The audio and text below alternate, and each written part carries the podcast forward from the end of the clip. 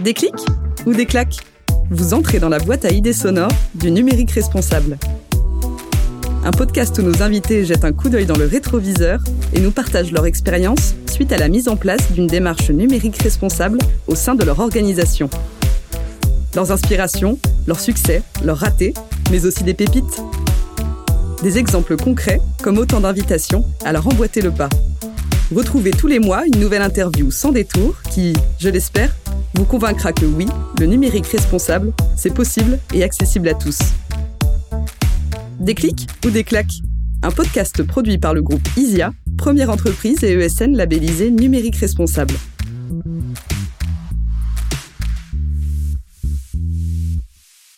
Éducation, santé, emploi, sécurité, alimentation, innovation, bien au-delà des intérêts privés des entreprises et de leurs clients, le sujet du numérique engage la société tout entière, justifiant l'implication croissante de l'État et des collectivités territoriales. Comme le disait Julien Rousseau dans l'épisode 2, nous ne sommes pas citoyens le matin, salariés la journée et consommateurs le soir, nous sommes tout ça à la fois, dans et hors des organisations. Plus qu'un argument supplémentaire sur un programme politique, le numérique responsable est donc un projet qui doit être mené collectivement et engager tous les acteurs, du public au privé, du civil au militaire, les plus jeunes, les moins jeunes, les usagers intensifs et les occasionnels.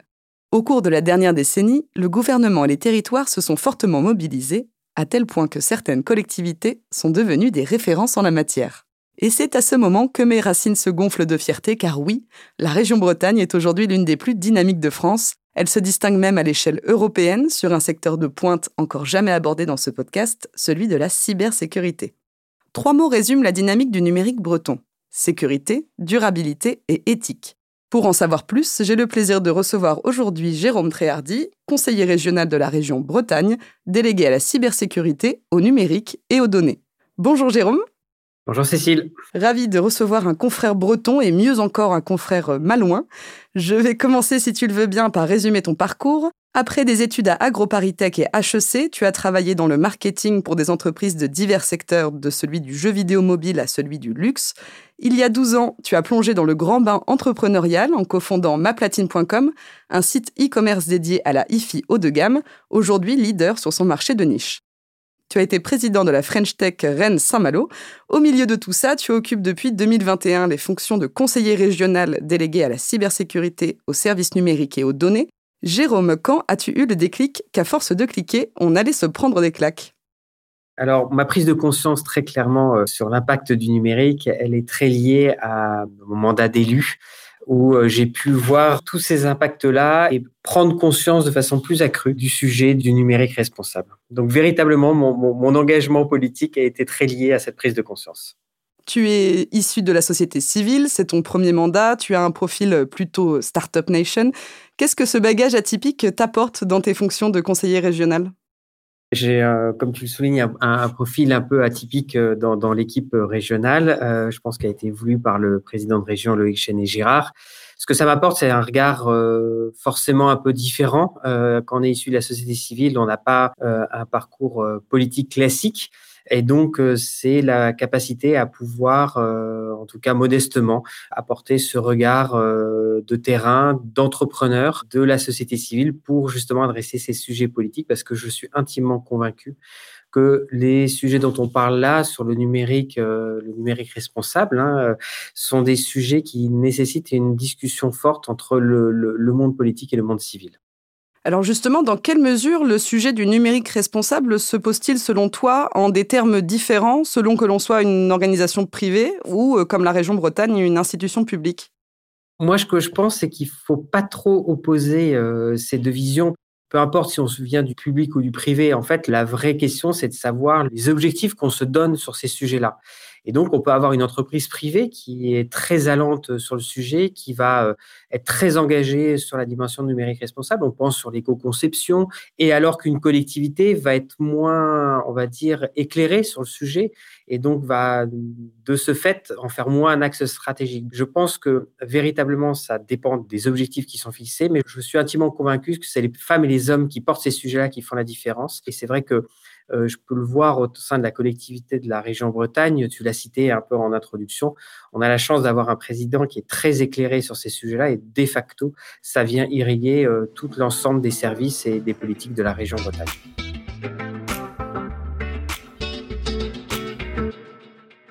En 2015, la loi NOTRe a élargi les prérogatives des régions, leur attribuant notamment une vocation de développement économique des filières qu'elles abritent.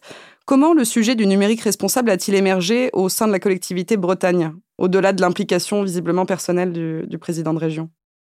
Dès les années 2016, 2017, a émergé l'idée très claire que le numérique est un moyen des transitions à adresser. Donc, bien sûr, on pense euh, là sur les transitions euh, écologiques.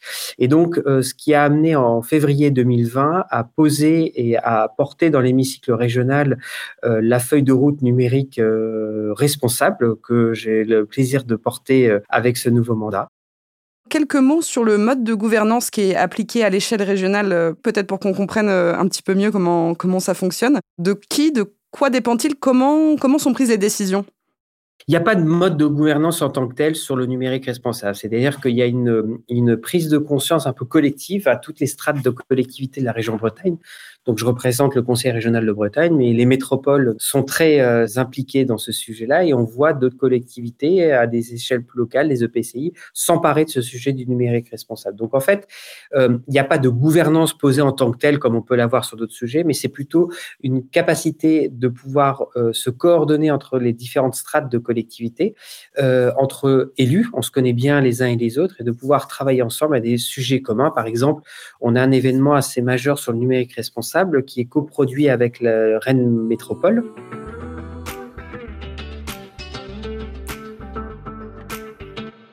Souveraineté, démocratie, citoyenneté, inclusivité. Le numérique est un sujet euh, social, environnemental, économique, mais aussi politique. Quelle place se fait-il parmi les politiques publiques? Est-ce que le sujet du numérique a une couleur politique? Je trouve que c'est un formidable sujet qui permet de déplacer les clivages politiques parce que je travaille très très bien d'ailleurs avec euh, certaines personnes de l'opposition, voilà, même au niveau national avec des députés ou des ministres sur ce sujet-là, euh, parce que je pense que l'enjeu est tel que, et on reparlera tout à l'heure, je crois, un peu de la cybersécurité, c'est des enjeux qui nous dépassent un peu et qui permettent de dépasser les clivages euh, politiques et qui permettent de bien travailler ensemble. Voilà. Donc, pas de gouvernance en tant que telle, mais capacité aussi à travailler de façon agile et intelligente entre les différents acteurs et les élus sur le sujet. Le numérique, bien évidemment, c'est un sujet technique, mais c'est avant tout un sujet de démocratie, de souveraineté, tu l'as rappelé, et donc c'est euh, un, vrai sujet euh, euh, politique. De ce fait, il est extrêmement important de diffuser cette culture du numérique au travers de toutes les grandes compétences qu'a la région Bretagne. Tu parlais de la loi NOTRe, donc la dimension économique, mais il y a aussi euh, euh, le bâti des lycées, il y a aussi les mobilités, et on voit bien que derrière, euh, c'est pas le numérique pour le numérique. Moi, je, en tant que délégué au numérique, je cesse de rappeler que le numérique n'est pas une finalité en soi, déjà un, et deux, n'est pas la réponse magique à tout. Deuxième point. Et donc, c'est avec ces deux, deux, hypothèses de départ, en tout cas, qu'on va essayer de diffuser cette culture du numérique responsable. Votre stratégie suit une double dynamique. Elle est orientée vers l'interne en déclinant un certain nombre de dispositifs destinés à diffuser les enjeux du numérique responsable à l'échelle régionale et vers l'externe en affichant votre volonté de porter le NR au niveau national et européen.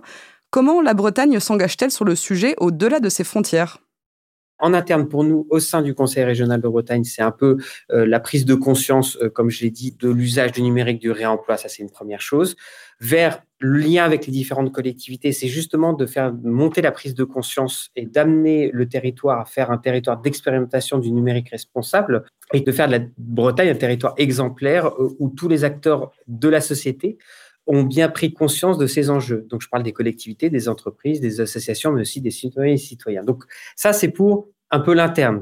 Et puis, vers l'externe, il est, euh, à mes yeux, très important de parler au niveau du national et au niveau de l'Europe, parce qu'on voit bien qu'au niveau de l'Europe, beaucoup de choses sont en train de se tisser, beaucoup de lois sont en train de se tisser qui vont impacter cette démarche-là et montrer justement, parce qu'on est en train de créer sur le territoire breton, pour demain que la Bretagne puisse être identifiée comme une terre très allante sur le sujet, un endroit où on expérimente, on essaie de trouver des, des, solutions, en tout cas d'avoir une vraie réflexion euh, sur, euh, sur le, numérique, euh, le numérique responsable.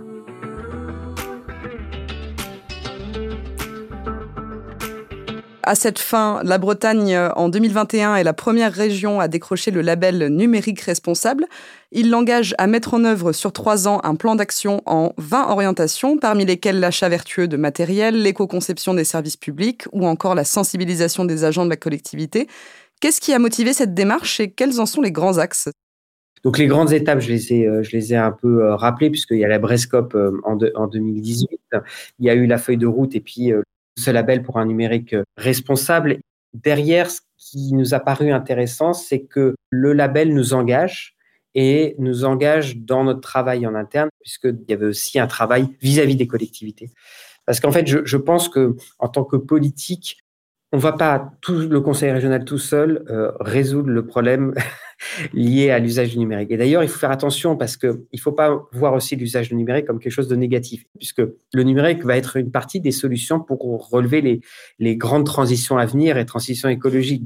Et donc, un des points sur lequel justement on s'est attaché avec l'obtention de ce label numérique responsable, c'est justement pour donner à voir aux citoyennes et citoyens. C'est-à-dire que la parole politique va permettre de pouvoir faire prendre conscience les uns et les autres. donc, c'est vrai que modestement, on ne va pas résoudre tous les problèmes, mais c'est extrêmement important de détechniser le, le, le, sujet pour bien poser le débat et qu'il y ait une prise de conscience commune sur le sujet.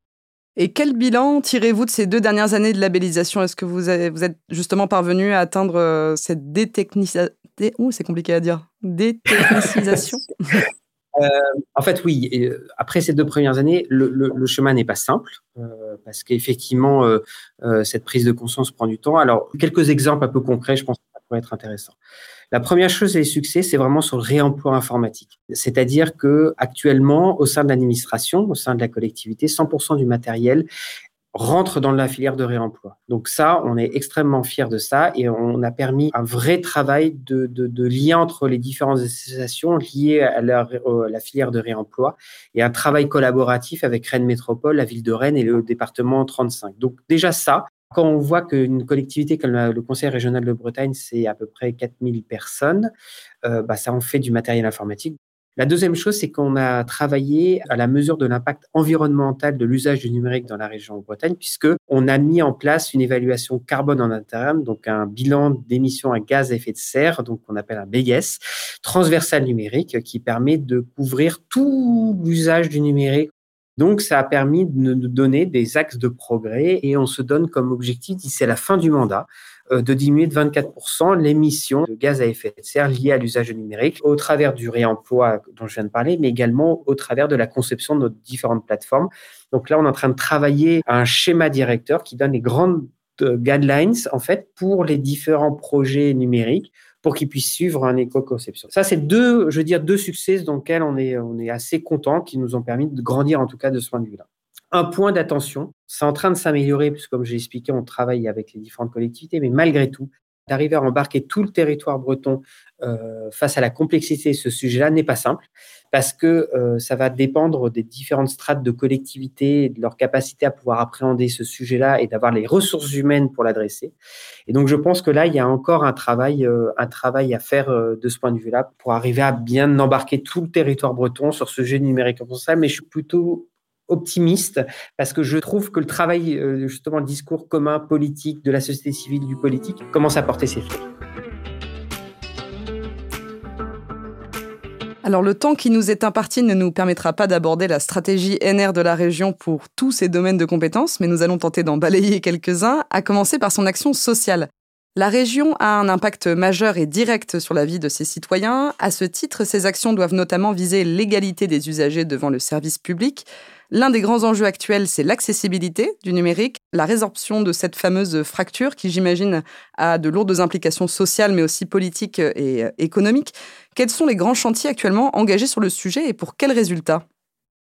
Sur l'inclusion numérique, il y a déjà un premier outil, c'est-à-dire qu'on a mis en place un hub pour l'inclusion numérique qui réunit l'État, des collectivités et la Fédération des centres sociaux en Bretagne, qui permet justement de pouvoir, d'une part, coordonner un peu le milieu associatif de l'inclusion numérique pour être meilleur et plus efficient sur le territoire. Et au-delà de ça, est en train de, mettre en place un portrait de territoire qu'on appelle Portréa, qui va permettre de pouvoir, sur l'ensemble du territoire breton, d'avoir une vision très claire de où on en est sur l'inclusion numérique. Donc, on sait bien qu'on n'est pas égaux partout, que les milieux ruraux sont peut-être plus en recul par rapport à les, milieux, les milieux urbains. Et donc, ça, il faut qu'on puisse l'objectiver. Et puis, mettre en parallèle l'état des lieux du travail sur l'inclusion numérique. Et donc, c'est un peu le rapprochement des deux qui nous permettra de voir sur quel territoire euh, on doit mettre l'accent. Et la deuxième chose que je voudrais euh, mettre en avant sur euh, l'accessibilité numérique, on a travaillé un outil qui s'appelle messervices.bzh. Messervices.bzh, c'est quoi? C'est une plateforme qui permet de recenser l'intégralité des aides proposées par l'intégralité des collectivités euh, bretonnes. Alors ça, c'est un projet qui est en cours, hein, d'accord? Mais la philosophie derrière, c'est quoi? C'est une plateforme unique qui permet, en fonction de son profil, si je suis membre d'une association, si je suis entrepreneur, simple citoyen, de pouvoir avoir en un seul endroit l'ensemble des aides auxquelles j'ai droit, dans une logique d'éco-conception, encore une fois, du X pour avoir d'être le plus simple d'utilisation, euh, peu importe notre degré d'affinité au numérique, et pouvoir être certain que chaque Bretonne et Breton on pourra avoir une vision exhaustive de l'ensemble des aides auxquelles il a droit sur l'ensemble du territoire.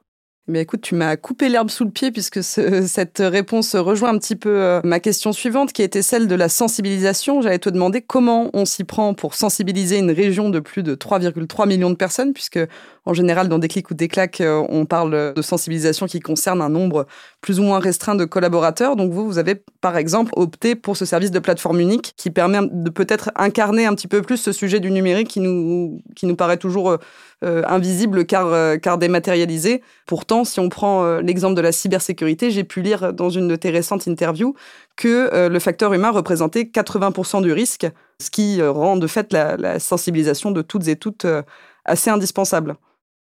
Oui, oui, bah, c'est un vrai gageur d'être capable de pouvoir rendre accessible ces sujets autour du numérique. Alors, on parle d'un côté le numérique responsable, l'inclusion numérique, mais de l'autre côté la cybersécurité, euh, qui sont très liés. Dès qu'il y a numérique, il y a risque cyber. Donc je pense que déjà d'une part, une parole politique euh, simple et claire aide à faire prendre conscience. Je pense que tout seul, on ne peut pas y arriver et que c'est un, vrai travail. Déjà d'une part, euh, là encore, je reviens sur ces différentes strates de collectivité, mais entre différents élus sur ces sujets-là sur tout le territoire, mais également ce discours entre la société civile et l'institution publique.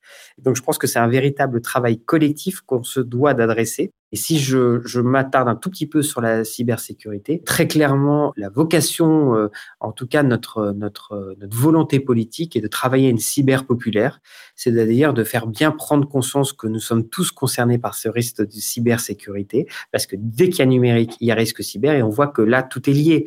On fait en sorte que tout le monde ait accès à Internet, on fait monter en compétence euh, l'intégralité de la société sur le numérique, donc euh, au travers de l'inclusion numérique, et puis derrière, il faut la protéger par rapport aux risques inhérents à ces sujets de, cybersécurité.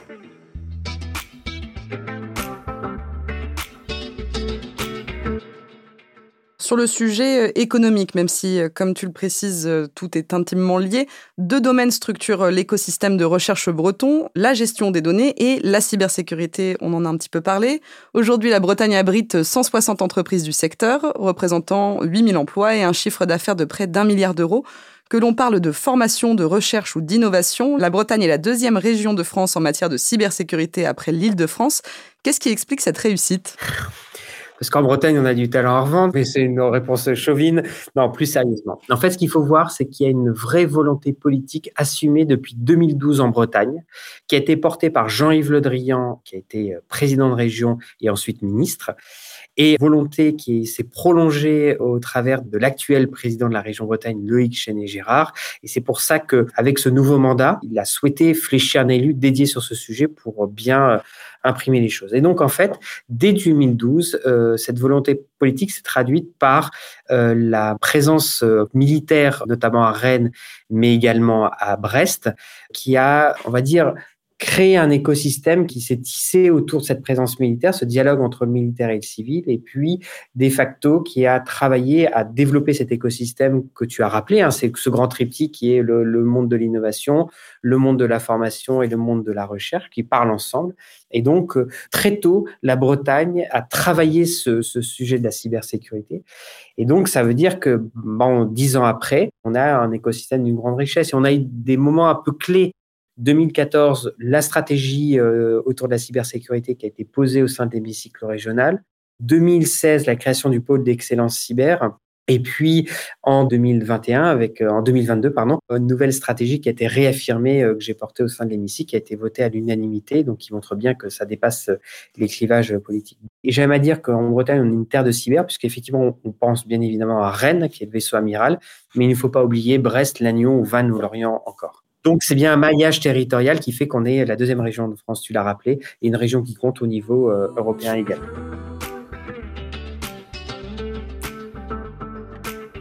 Malgré cette réussite, la Bretagne, à l'image du reste du pays, est confrontée à une pénurie de talents dans les métiers du numérique. Qu'est-ce qui explique cette situation? Quel dispositif avez-vous mis en place en matière de formation et d'emploi? La formation est le sujet crucial du développement de la filière de la cybersécurité. En fait, pour faire simple, on a face à nous un raz-de-marée. C'est-à-dire que comme on a développé les usages qui s'est accéléré avec le Covid, on a une accélération du risque cyber. Et donc, au niveau du national, on en entend plus parler et c'est très clairement euh, lié à ça. Et pour adresser ce sujet-là, il faut pouvoir s'appuyer sur un écosystème dont on vient de parler. Mais on pourra faire toutes les plus grandes annonces du monde. Si on n'a pas les femmes et les hommes pour venir travailler au sein de ces structures pour adresser ce risque cyber, on n'y arrivera pas. Donc, le sujet numéro un aujourd'hui, c'est la formation la formation des femmes et des hommes sur ce sujet-là. Et un des grands enjeux, c'est l'attractivité de la filière, faire en sorte que euh, les jeunes se rendent compte que c'est une filière d'avenir et qui donne des opportunités extrêmement intéressantes. Et surtout que dans un moment un peu de perte de sens, euh, je trouve que de travailler sur un sujet qui parle de souveraineté, qui parle de liberté de choix, je trouve qu'il y a quelque chose d'extrêmement intéressant pour les jeunes générations à travailler dessus. Et puis l'autre sujet aussi autour de la formation, c'est l'égalité femmes-hommes on a très peu de femmes dans la cybersécurité. 7-8%, j'ai plus chiffre exact. Donc, on a un problème de formation et en plus de ça, on s'adresse qu'à la moitié de la population. C'est vraiment pas gagné. Et une des choses dont je me suis rendu compte en, tant qu'élu, puisqu'on siège au sein des conseils d'administration de lycée quand on est euh, conseiller régional, eh ben, je me rends compte que ça se joue très jeune. Dès le collège, dès le collège, les jeunes femmes, euh, les jeunes filles euh, s'éloignent des filières scientifiques, ça s'accélère au lycée et même parfois avec de l'autocensure au sein des familles. Donc c'est un, sujet très social, c'est un sujet, euh, là encore une fois, collectif, c'est-à-dire bien évidemment politique, mais également des entreprises qui doivent donner à voir et travailler ce lien avec les, jeunes générations. Et donc un, formidable euh, challenge à collectivement aborder. Et très clairement, si on ne réussit pas ce sujet de la formation, on loupera le coche euh, de l'enjeu de la cybersécurité, qui est avant tout un sujet de souveraineté, je l'ai rappelé au sein du numérique, mais vraiment un enjeu extrêmement important.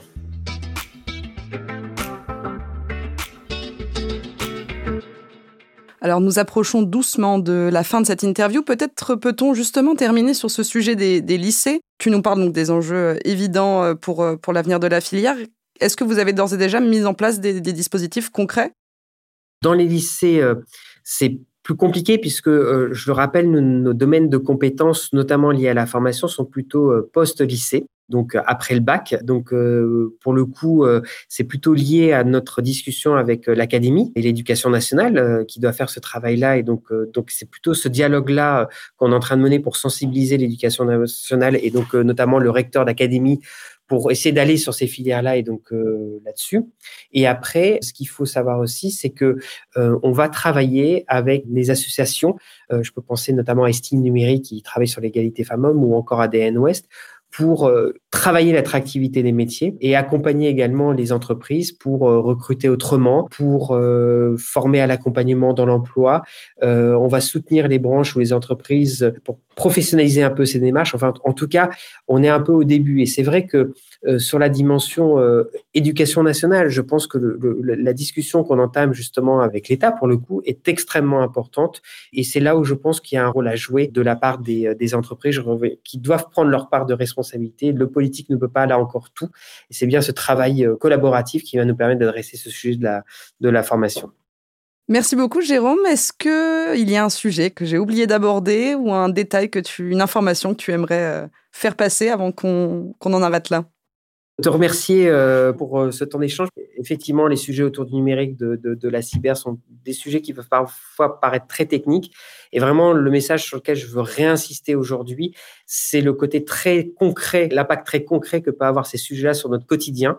Euh, on l'a vu sur le numérique responsable et sur, euh, d'un côté, cette prise de conscience de l'impact un peu écologique que peut avoir notre usage du numérique, mais également rappeler que le numérique peut être source aussi de solutions pour relever les grandes transitions, on pense écologiques, mais aussi sociales. Je pense actuellement ce qu'on traverse, euh, et c'est d'autant plus criant, mais également économique. Ça, c'est une première chose. Et puis l'autre chose aussi, sur le risque cyber, si j'ai une dernière chose à dire, c'est que, encore une fois, on est tous concernés et que c'est des choses qui peuvent être d'une grande simplicité, du vol de données, du vol d'identité. Donc, ça peut tous nous impacter. Donc, on fait tous qu'on ait un regard très éclairé euh, sur ces sujets-là. Donc, merci de m'avoir donné cette opportunité de porter de nouveau ce message simplifié sur le sujet. Eh ben, merci beaucoup Jérôme et merci à nos auditrices et auditeurs de nous avoir écoutés jusqu'au bout. Pour ne pas manquer les futurs épisodes, n'hésitez pas à vous abonner depuis votre plateforme d'écoute préférée. C'était Déclic ou Déclac, la boîte à idées sonores du numérique responsable. Un podcast produit par le groupe ISIA, première entreprise et ESN labellisée numérique responsable.